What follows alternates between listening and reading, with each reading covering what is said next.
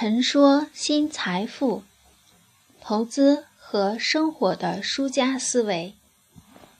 有人问过巴菲特：“你那么有钱，如果你死了，你将会给你的妻子留下来什么样的理财真经呢？”巴菲特大致是这么说的：“我不希望他去投身于股票市场，也不需要去刻意理财，他只要保守的。”持有那些标准普尔的基金就可以了。为什么？因为巴菲特持有这样一个理念：一个炒股四十年的人都不可能去保证跑赢大盘。我们都很清楚，巴菲特的投资理念是价值投资，长期持有。他投资那些人们不可能离开的基础的产业里的公司，只有三四十年。耐心地等待他成长，成长，成长到够有分量，也就是直到巴菲特快过了五十岁，他的财富才开始密集数的增长。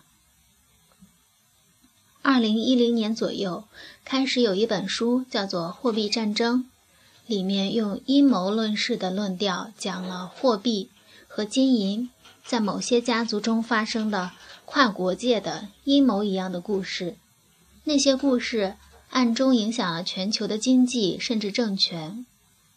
无风不起浪。当时中国有一批大妈买了高价的黄金和白银，我也从中赔了一小笔。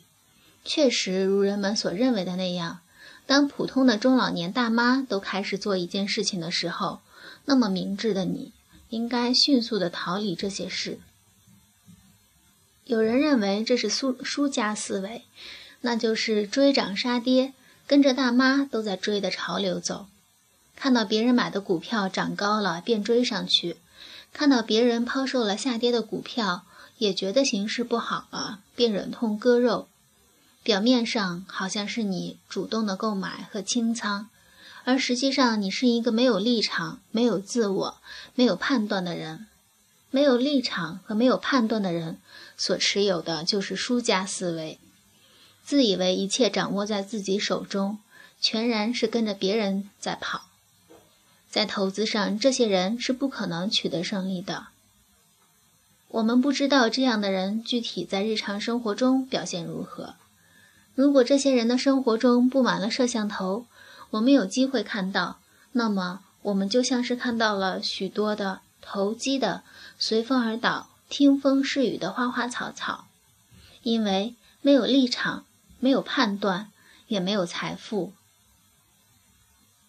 文章来自微信布衣春秋，感谢倾听，下次再会。